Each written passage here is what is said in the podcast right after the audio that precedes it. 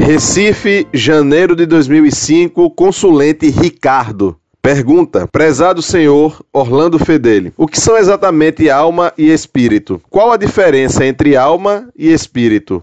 Os animais têm alma? O que acontece com eles após a morte? E nos homens? A alma se separa do corpo após a morte? Prezado Salve Maria. O ser humano é composto de corpo material e de alma espiritual. Você sabe muito bem que todo corpo ocupa lugar no espaço. Um móvel ocupa espaço e uma casa ocupa o espaço. A comida que ingerimos, por ser material, ocupa lugar no estômago. Ora, para conter algo material, é preciso um ser que tenha também qualidade material. Assim, a sala pode conter o móvel, porque ela também é material. O terreno pode conter a casa, porque ele também é material. O estômago pode conter a comida, porque o estômago também é material. O que contém coisas materiais tem que ser material também. Você sabe também que o saber não ocupa lugar. Quando um aluno estuda muito para o exame de matemática, nem por estudar demais, a raiz quadrada lhe sai pela orelha. Saber não ocupa lugar. Logo, o saber não é material. Se o saber não é material, ele não é contido em algo material. Portanto, a inteligência é imaterial. E o que é imaterial chamamos de espiritual. Nossa alma é espiritual. Ela tem três capacidades ou potências: a capacidade de aprender abstratamente ou inteligência, a capacidade de querer ou vontade, e a capacidade de sentir alegria, tristeza, raiva, amor, tédio, angústia, etc.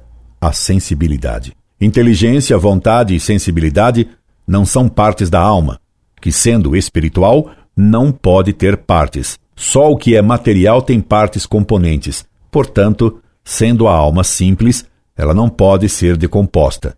Por isso, a alma é imortal. Morte é a separação da alma e do corpo. Quando morremos, nossa alma, que é a forma substancial de nosso ser, se separa de nosso corpo. Por isso, ele se decompõe. Deus nos fez a sua imagem porque nos deu uma alma racional, com inteligência e vontade. Em Deus há inteligência infinita e vontade infinita. Em nós, a inteligência e a vontade são finitas. São essas duas potências de nossa alma que nos fazem ser imagem de Deus. É a essas duas potências, inteligência e vontade, que nos tornam imagem de Deus, que chamamos de espírito. Embora toda a nossa alma seja espiritual, porque nela não há matéria alguma, a sensibilidade está muito ligada ao corpo. Quando ficamos tristes, choramos. É nossa alma que fica triste, mas são os olhos que produzem lágrimas.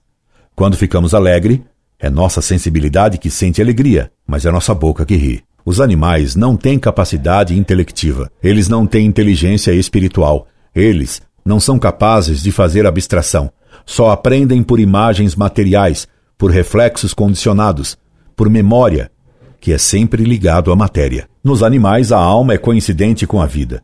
O animal não tem alma espiritual, por isso, quando eles morrem, morre sua alma, que é a vida deles. Quando os homens morrem, a alma se separa do corpo. A morte é essa separação, e a alma se apresenta diante de Deus para ser julgada em juízo particular. Se morreu sem pecado grave, vai para o céu. Se morreu só com pecados leves, vai para o purgatório ser purificada no fogo do purgatório, e depois vai para o céu. Se morreu em pecado grave, isto é, tendo desobedecido a lei de Deus em matéria grave, sem ter se arrependido nem se confessado, ela vai para o inferno, de onde não sairá jamais. A Igreja Católica ensina que no fim do mundo todos os homens ressuscitarão, isto é, terão seus corpos reunidos de novo às suas almas. Depois, todos os homens serão julgados publicamente, sendo os bons levados ao céu em corpo e alma, só que nosso corpo, então, estará glorioso, não podendo mais nem morrer, nem sofrer. Teremos, além disso, outras qualidades. Os maus serão mandados com corpo e alma para o inferno, onde ficarão para sempre, eternamente. Esperando ter solucionado sua dúvida, me despeço. Incorde Jesus Semper, Orlando Fedeli.